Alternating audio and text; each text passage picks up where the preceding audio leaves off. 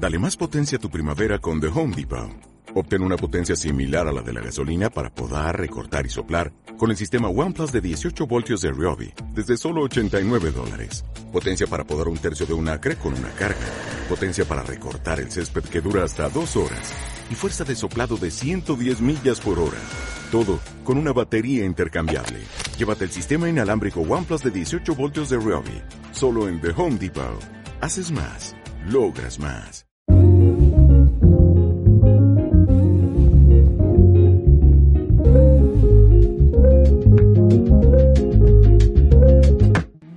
Hola, muy buenas tardes, muy buenas noches, muy buenos días.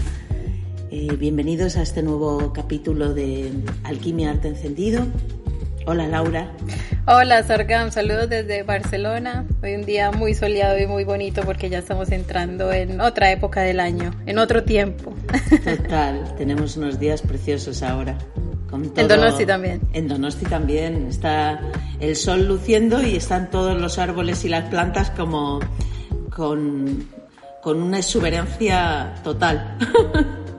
Y hablando de tiempo y de recorrido, estamos grabando el cuarto capítulo de la segunda temporada de Alquimia Arte Encendido y pensándolo muy armónicamente con los 11 pasos del método de la magia, el paso 4, que es el paso de las señales.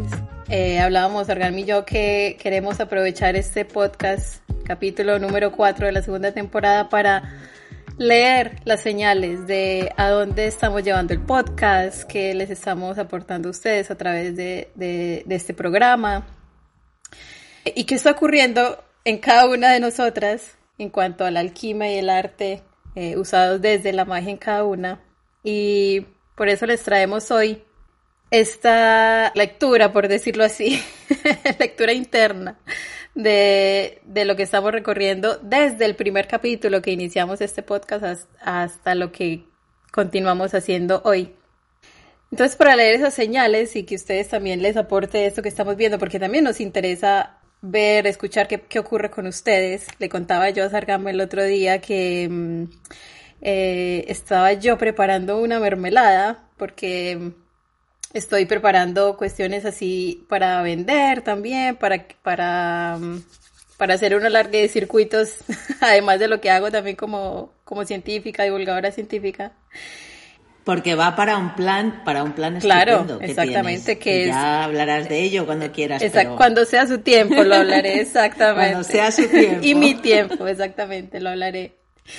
Entonces estaba preparando yo una mermelada de fresa, que es una delicia, y me llamó mucho la atención que durante el proceso, eh, lo, primero que uno hace es tomar la, fresa bien, muy bien cortada, delicadamente, la mezcla con un poco de azúcar y limón y se pone en un bol y, bueno, tú tienes prácticamente la fresa mezclada con el azúcar y, y debes darle un tiempo que recomiendan que sea 24 horas. Y cuando tú vas después a ver esas 24 horas y tomas esas fresas que mezclaste con, con ese azúcar y limón, eso se transforma en totalmente otra cosa diferente. Es, es un montón de agua que tú dices, ¿de dónde salió toda esa agua que no estaba ahí antes? Y yo veía ahí ese proceso de transformación que hemos hablado antes, incluso en Spot y en este podcast de, de, que la alquimia te exige un proceso de transformación del alquimista, si realmente quieres hacer alquimia, así como el proceso de creación del artista, que eso escuchándolo es, el artista se crea en eso y también crea su obra. Y me encantaba que si yo veo, yo qué sé, 15 capítulos atrás, al, inicio, muy al inicio. ¿Te acuerdas? Claro, ¿Te acuerdas? Muy al inicio de, de, este programa, yo no tenía esa sensibilidad ante algo tan cotidiano como hacer una mermelada. Entonces me encantó ver eso y le contaba yo a Sargán, mira qué proceso tan bonito y quién esto. Eh, si uno desea hacerlo alquímico, pues ahí puede hacer alquimia. Sí, yo hace, hace poco hice un capítulo de un, digamos, una serie de, de, capítulos de un taller que estoy creando que se llama La cocina del arte. Y una de las cosas que yo quiero enseñar en ese taller es precisamente el uso del tiempo. Porque tenemos la idea que lo rápido lo consumible inmediatamente, así que dices, eh, ah, ahora quiero hacer esto y ya lo tengo y, y voy, ¿no? que eso es lo, lo bueno, que eso es lo que más te aporta y en cambio mi experiencia con la pintura es que una de las cosas que más, o sea, con las que más me ubico en el mejor lugar para pintar es cuando yo previamente preparo el campo, digamos, preparo... Eh, el espacio. El lugar, claro. Eh, el lugar en todos los sentidos. El lugar de mi estudio, colocar todas las cosas, el lugar de la creación del lienzo mismo, de hacer, preparar la tela, eh, todo ese proceso precioso de usar la cola de conejo, como se hacía antiguamente, se hacía siempre así, ahora se usa una, una, masa que se llama gesso, una pasta, que es una preparación para el lienzo, que es muy rápida. ¿Qué es la cola de conejo? La cola de conejo es una cola muy densa que viene como en placas. Bueno, la puedes encontrar también en, pequeñas em, eh, bolitas. Que es una cola muy, muy densa y muy elástica. Ah, cuando dices cola te refieres como adhesivo.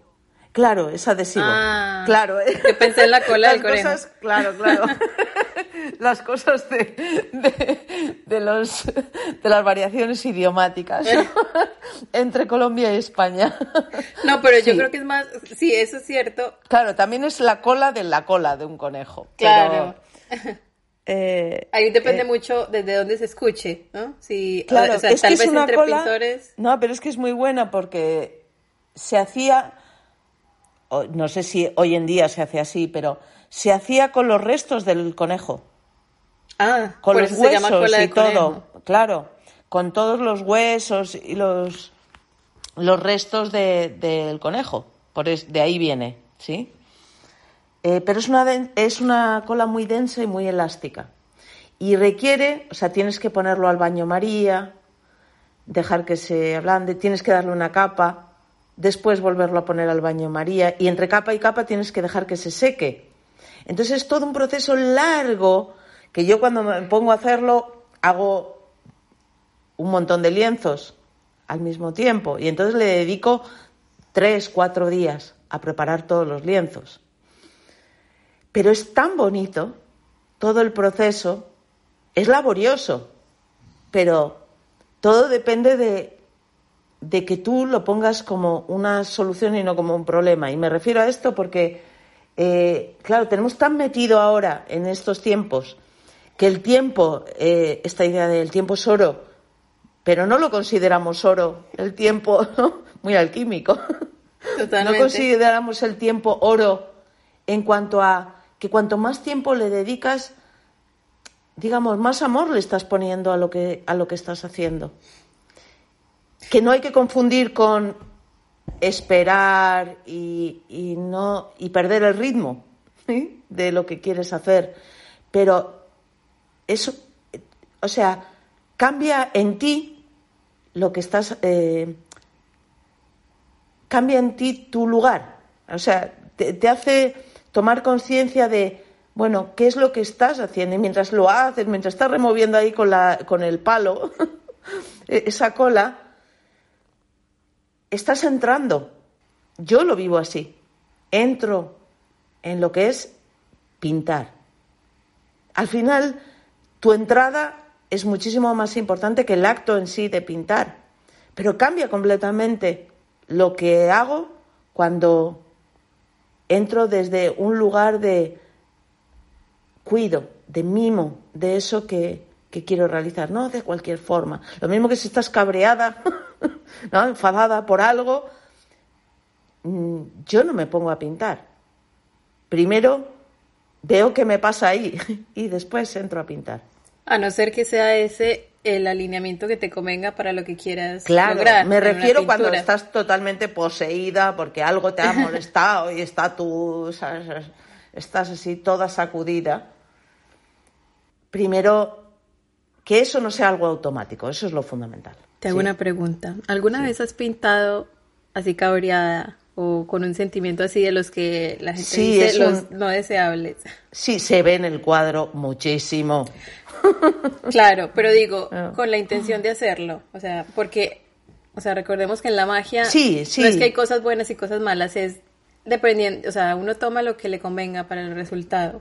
Y digo, no sé si en tu caso, en alguna vez, en algún cuadro, has dicho, acá me conviene tal vez el enojo y has hecho alguna obra así.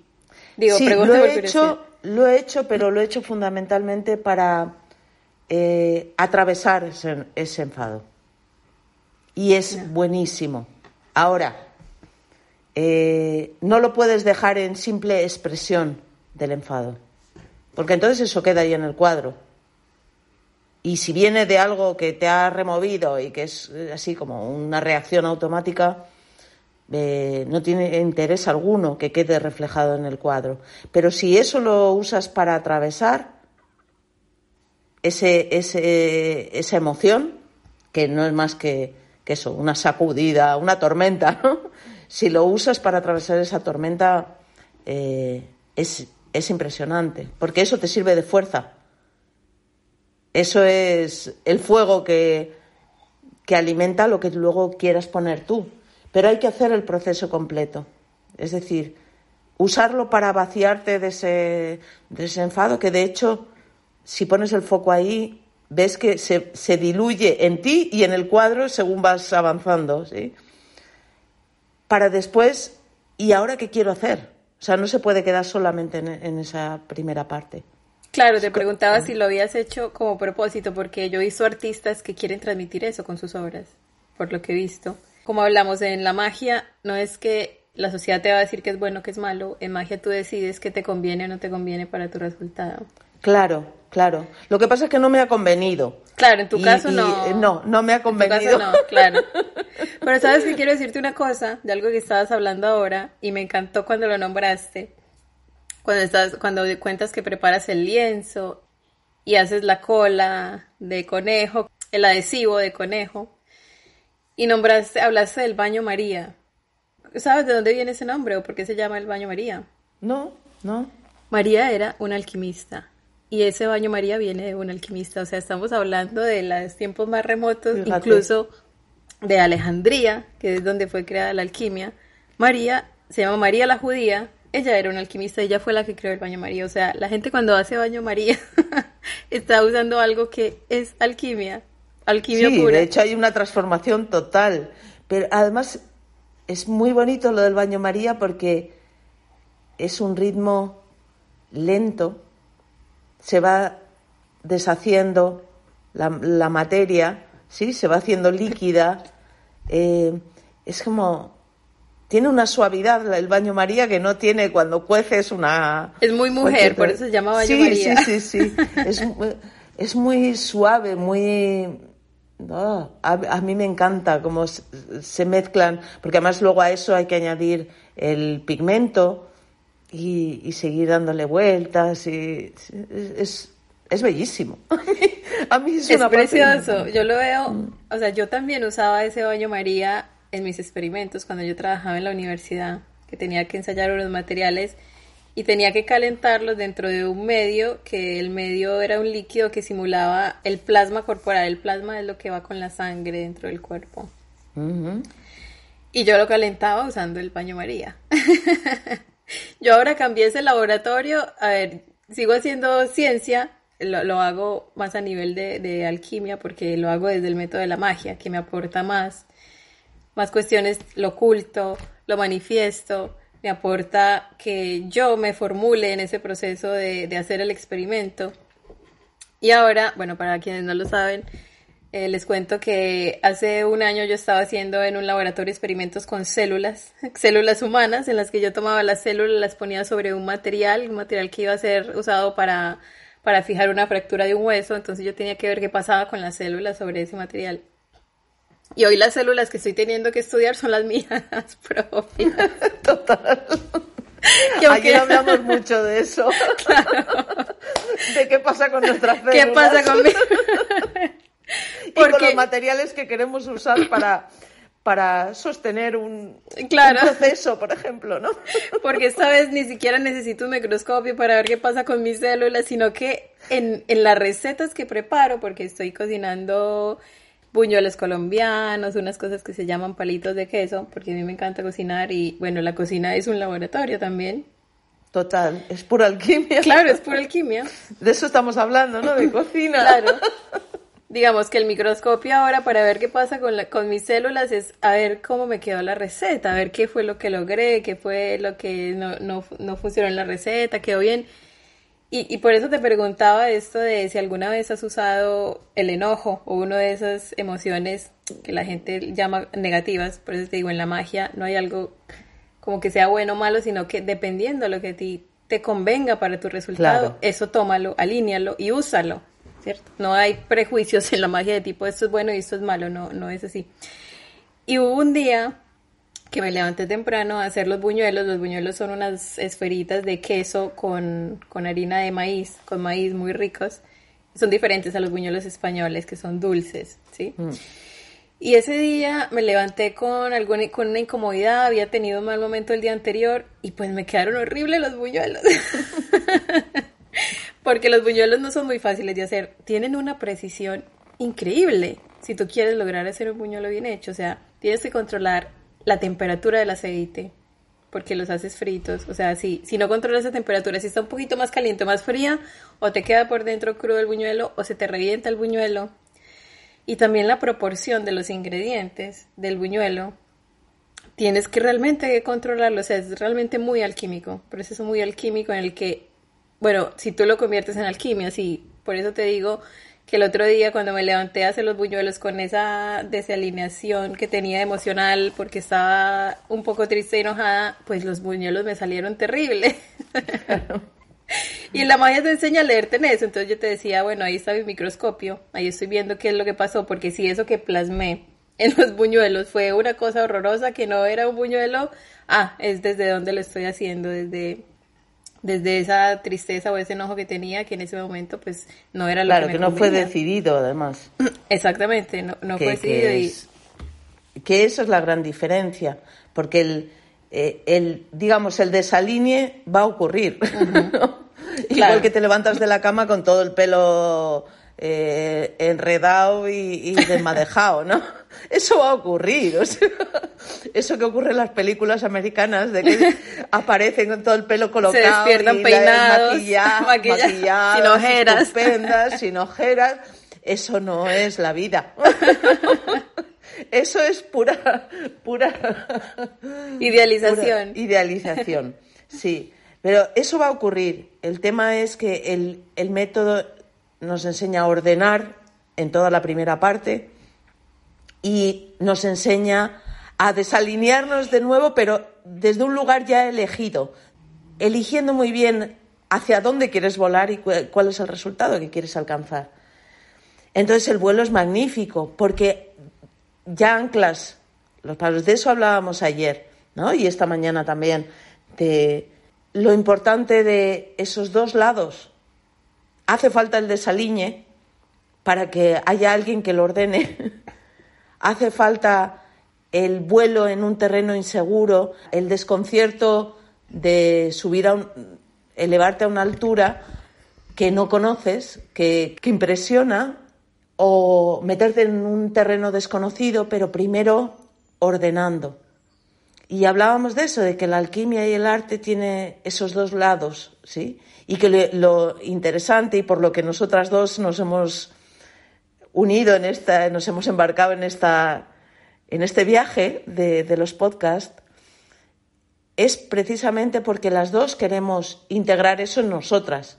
Y veíamos claramente ayer que una maneja mejor el orden, otra maneja mejor el caos. Y, y ahí lo importante de, este encuentro entre nosotras para aprender la una de la otra, de cuándo va el orden, cuándo va el caos, cuándo es el tiempo adecuado o cuándo estás cayendo en espera y que simplemente es posponer, posponer. Al final es desde dónde lo estás haciendo, si es desde eso automático o estás tomando esa decisión.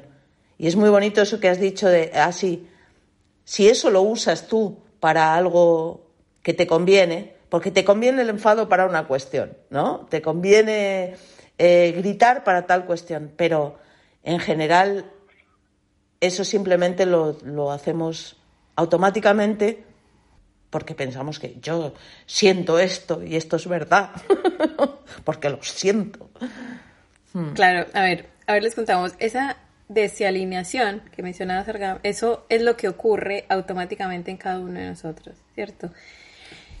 Generalmente nos han enseñado los viejos paradigmas que uno no conduce los sentimientos. Nos han enseñado que nosotros somos digamos, objeto de los sentimientos. Y si yo siento tal cosa, pues ¿qué se le va a hacer? Y ni siquiera nos han enseñado que somos objeto, sino que yo lo siento y es verdad, que es todavía más... queda más oculto, ¿no? Exacto. ¿Qué es lo que nos enseña la magia sobre eso? O sea, la magia, como decíamos hace un momento, no es que dice esto es bueno, esto es malo, esto se descarta, eso no, se incluye todo. Así como en la alquimia el plomo se usa, el plomo, algo pesado, algo denso, se usa esa pesadez que está en todos nosotros. Claro, o sea, no es que eso se deja fuera, no, o se va de la magia, la magia es muy eficaz, usa todo lo que hay. Esa desalineación, eso ocurre naturalmente, ¿cierto? Eso es, digamos, lo automático en cada uno, eso que hablamos, el inconsciente siempre eh, conduciendo a ese mismo lugar que nos enseñaron, que nos entrenaron durante toda nuestra infancia. ¿Por qué les contamos esto del lienzo, la cola de conejo? los buñuelos. Vamos, vamos a ordenar un poco también con, con los primeros pasos del método, porque cuando, cuando Sargam y yo decidimos hacer este podcast, yo mi actividad particular la llamo alquimia cotidiana y Sargam llama su actividad arte encendido. Tomamos esas dos cuestiones y armamos alquimia arte encendido. Y si escuchamos en alquimia cotidiana, es esto que yo estoy tratando de mostrarles a, través de la anécdota de los buñuelos que generalmente ¿qué haría alguien que piensa esto si es desde otro paradigma que no es desde la magia. Uy, se me dañaron los buñuelos, los descarto, hago otros, pero no se lee en eso.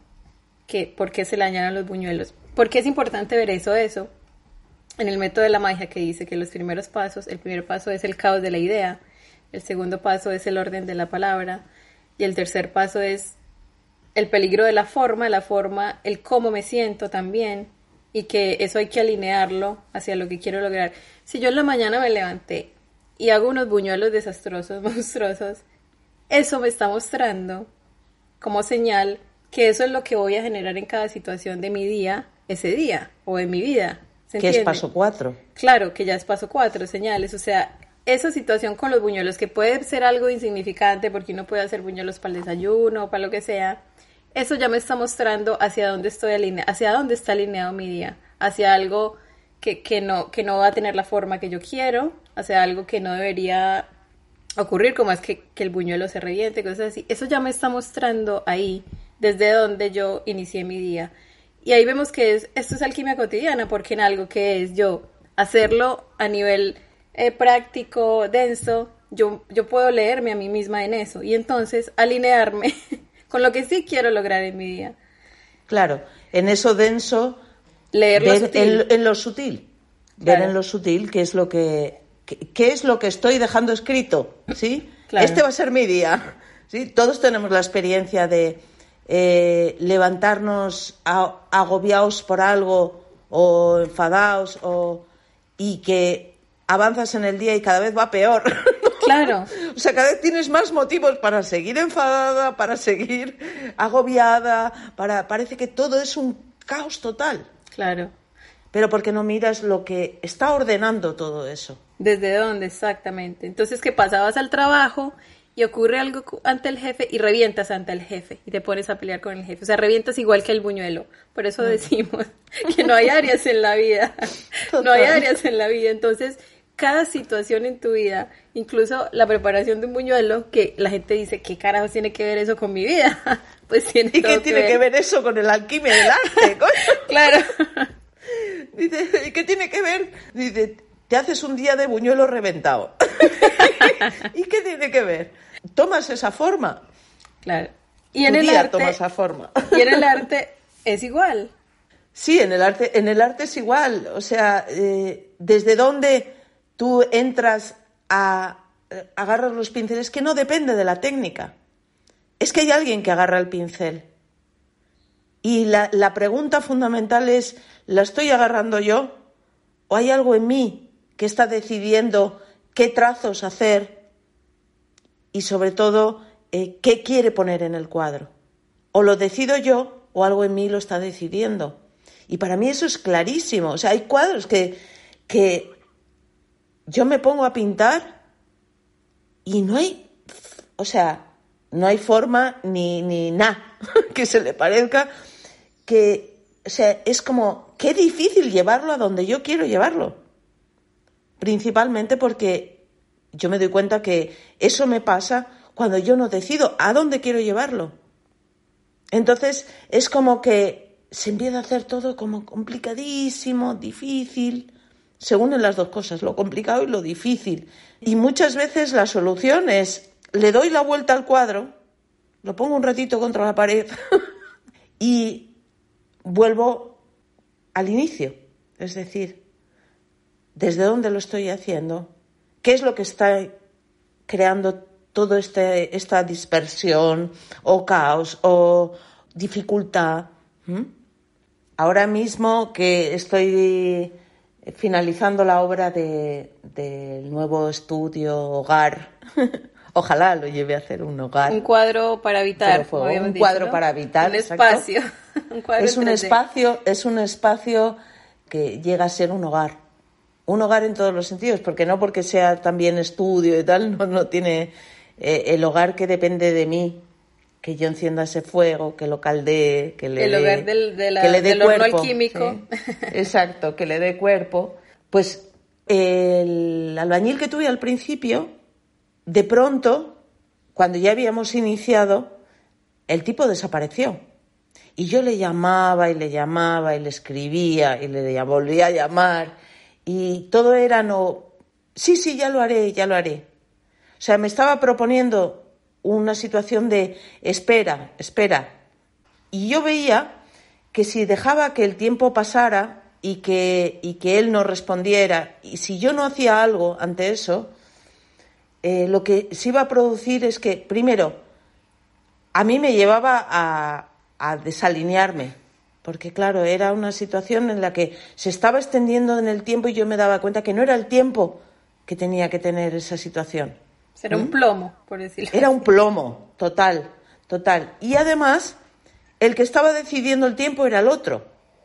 No me digas que era el plomero, en mi propia me, obra. me reviento de la No, risa. no era plomero, era albañil, pero... pero el que estaba decidiendo los tiempos era el otro. Entonces ahí como me enseña la magia, ahí decidí, eh, no, un momento, un corte. un corte a esa situación previa. O sea, ¿desde dónde? Esperando a ver qué, a ver qué es lo que hace el otro, ¿sí? Cuando el otro, o sea, dejarme llevar por el otro significa voy a ir a un lugar, voy a llegar a un lugar que no es el que quiero con esta situación, o sea, porque ya desde el inicio estaba ya marcando un tiempo que no era mi tiempo. Y no porque tuviera prisa, porque no tenía prisa. Pero otra cosa es que fuera por una cosa automática del tipo que aún hoy en día no sé qué es lo que le pasó. Pero sí tomé una decisión. Bueno, ¿yo qué quiero?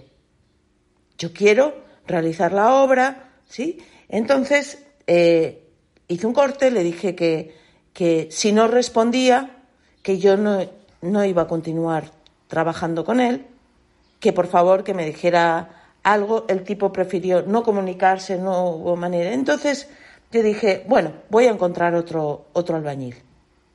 ¿Mm? Le di un tiempo y dije, en ese tiempo, hasta el, hasta el día límite, voy a encontrar otro albañil. Mientras tanto, hago ese movimiento hacia lo que yo sí deseo. O sea, estamos ¿Sí? hablando que eso fue al inicio, cuando tú estabas... Al inicio. Al inicio, sí. o sea, esfinges. Ahí Total, aparecieron las total. esfinges que me dices, Claro. apareció como en la forma de la espera y cuando hablaste con él se convirtió en justificación y ante eso hay Totalmente. que seguir avanzando. Entonces, dije, voy a encontrar un obrero. Y todo el mundo me decía eh, alrededor, imposible, en este tiempo es imposible encontrar albañiles porque está todo el mundo súper ocupado. era, era en agosto, si recuerdo bien. Sí, Fíjate, además en agosto en España, o sea, claro, agosto en España para quienes no lo saben es pleno verano, es época de vacaciones, es el mes que todo el mundo aquí se paraliza todo. Claro. O sea, aquí no vayas a hacer una gestión, a, decir que alguien trabaje. en agosto no. agosto es... Eh, bueno, pues en agosto era cuando yo sí quería eh, avanzar en la, en, la creación del espacio. Te voy a decir una cosa, disculpa, antes de que continúes, porque así como la magia nos enseña a escuchar y también nos enseña que en agosto se puede escuchar angosto. un mes en el que todo se angosta y decidir que ibas a avanzar con esa obra, iniciarla en agosto, es toda una decisión. Eh, era, eh, el planteamiento inicial era, bueno, ¿quieres hacer nacer algo? Pues tienes que pasar por el canal del parto. O sea, sí, bien estrechito, bien estrechito, ¿no? Y en ese momento que todo el mundo me decía, imposible que encuentres un obrero, yo hice una apuesta particular. Dije, voy a encontrar al mejor albañil de toda Guipúzcoa. Guipúzcoa es eh, la provincia en la que, en la que vivo, ¿no? de, bueno, la capital es, San Sebastián. Me metí en, en, internet y puse como frase, ¿sí? El mejor albañil de toda Guipúzcoa. Eso lo recuerdo, me gusta mucho. Para que vean que la palabra ordena, la palabra ordena, invoca. Esto es la demostración. Total. Y, y de pronto, entre empresas y no sé qué, cosas así, digamos, vagas, eh, no, no, definidas de quién era, apareció un nombre y un apellido y un teléfono. Y dije, este es. Este es también por, eh, eh, por, cuestiones que ahora sería muy largo contar, pero el nombre y el apellido eran apuntaban hacia lo que yo quería. Y efectivamente, ha sido muy interesante porque el, este, este albañil inició con distancia, ¿sabes? Distancia me refiero. Estaba haciendo muy bien su trabajo, pero al inicio era muy distante, como yo hago mi trabajo y punto. Y poco a poco se produjo una alquimia preciosa con él, porque yo puse eh, la dirección de, sí, sí, vamos a encontrarnos, porque esta obra tiene que ser integral. Tengo que encontrarme con alguien que parece que no me voy a encontrar, ¿no? Que no voy a encontrarme porque, porque es, eh, es muy serio, es distante, no sé qué. Entonces fui haciendo cuestiones que ablandaran, entre otras, hablar con él. Como el baño María, más o menos. Como el baño María, exactamente, exactamente, esa es la imagen. Fui poniéndolo al baño María, hasta que se ablandó completamente. El, el último día que estuvo en la obra, me estaba contando de sus hijos, de su, de su, de su cotidiano con un amor y unas ganas de compartir que yo decía, ¿quién le ha visto y quién le ve? ¿no? Gracias María la alquimista, nos has dado una herramienta total, Total. Entonces se puede, el tema es no frenarse ante, ah, no, es con esta persona no, con esta sí. Lo que tú decías al inicio, en magia no hay prejuicios y hay que tomar cada cuestión que viene, no como si me gusta o no. Hay cuestiones que no te gustan. Y vas a tener que Pero que son, que son material. Para el material perfecto para destilar. Y el universo no tiene errores de diseño. Ayer también hablábamos de eso. ¿sí? Eh, si tú invocas y tú dices, yo quiero hacer esto, el universo te va a enviar el material perfecto para hacer esa alquimia y llegar al resultado que tú quieres. Entonces tienes que dejar la mente esponjosa, eh, porosa, permeable. hacerte permeable y no fijar las cuestiones. Una cosa es la precisión y otra cosa es que esa precisión tenga que ser rígida. Tiene que latir y ser esponjosa y porosa para que entre lo nuevo, si no, no hay modo. O sea, el oro. sí se produce. Claro, el oro no es que crece de un árbol y yo voy y lo tomo y listo el oro. El oro hay que ir a encontrarlo en lo oscuro, en la tierra. Hay que ir a hacer un proceso de cavar, encontrar ese oro. O sea, esa lógica que se ve en la gente que va ahí y extrae oro es la misma lógica que sigue el universo en todo, porque son leyes universales. Y tu vida, tu vida, en tu que vida. eres parte, que eres universo también. Exactamente, y así como decías tú, Sargam, que, que al inicio la relación con la persona, el obrero, o sea, que era un plomo, que no era fácil de manejar, que tampoco era agradable, es entender, si te, lo estás haciendo desde un paradigma, como el paradigma de la magia, que eso es un material para usar, ¿no? ya que hablamos aquí también Claro. de materiales, y que ese es el proceso de partir de un lugar que es un plomo para llevarlo y convertirlo en oro. Eso es un proceso. hay Sí, que porque darse- además, perdona, porque además eh, la imagen que tenemos cuando yo puse el mejor albañil de Guipúzcoa, una tiene una imagen en la cabeza de lo que eso significa. Claro. Pero lo que no te imaginas es que el mejor albañil de, de Guipúzcoa es el mejor albañil para mí. Exactamente. Y esto es fundamental. O sea, esa es el- el- la persona que a ti te convenía para tu obra, exactamente. Totalmente. Y en para otro atravesar caso, lo que yo tenía que atravesar, para dar, para responder ante, ante lo que me quería frenar, afuera o adentro. Y ha sido el mejor albañil para mí. Exactamente, y eso es algo que también enseña la magia, que está lo universal y lo particular. O sea, no es que a todos nos funciona la misma persona si voy a contratar un obrero para mi obra. O sea, si tú lo haces desde los 11 pasos del método de la magia, el entramado te va a enviar la persona que es, que te conviene a ti para tu resultado. O la persona que te ayuda en ese resultado. Así como en otro caso, que puede que también esté construyendo una casa eh, o lo que sea, le convenga a otra persona para que le ayude, porque el, el universo también considera lo particular, o sea, lo particular Claro. en cada uno. Por eso importa desde dónde haces lo que haces, para qué quieres hacerlo, hacia qué resultado. ¿Y por qué les contamos todo esto de, de lo que Sargama ha hecho con su obra, eh, donde ha aplicado la alquimia del arte? Y yo esto también que les cuento de, de los buñuelos. y hablamos de María, la judía, la, la, la alquimista, porque todo este proceso es lo que cada una hemos tenido que hacer también a través de Alquimia Arte Encendido de estos podcasts. Y este es el cuarto capítulo de la segunda temporada. Y si nosotros miramos hacia atrás, o sea, ahora desde este lugar más avanzado y vemos lo que hicimos en el primer capítulo de la primera temporada y lo que hemos hecho y recorrido, llegando ahora aquí a este momento, es también un proceso de destilación alquímica y de creación de una obra propia de, cada una. Está siendo muy bonito crear estos podcasts, o sea, realmente eh, cada uno estamos aprendiendo cosas nuevas. Ayer hablábamos, Argam y yo, eh, que queríamos contarles que todo este proceso, a mí en lo particular, me está enseñando a darme el tiempo también de, de ir creando eh, ese resultado, de experimentarme, de, de yo alinearme hacia, hacia también darme el tiempo de, que ocurran las cosas, porque en la ciencia eh, se suele ser muy inmediatista también. En cuanto hago un experimento, a ver qué resultado da, si no funciona ese experimento, entonces lo cambio por otro, pero ¿qué pasó? ¿Por qué no funcionó ese otro experimento?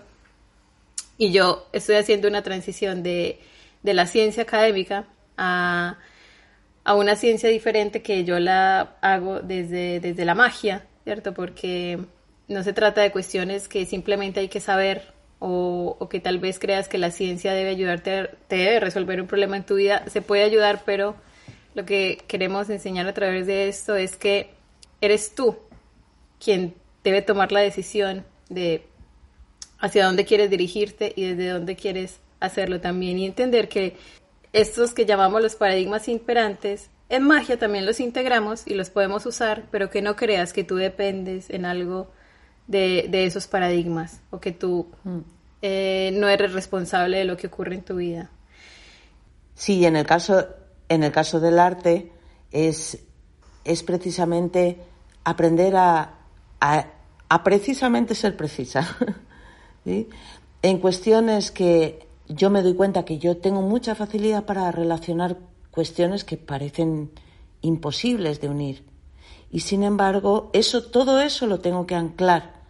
Le tengo que dar la precisión que, que gracias al método es posible darle, de que hay unos pasos precisos, que no es, ay, hago lo que siento, lo que, y queda difuso, el sentir no es el lugar de apoyo para el arte.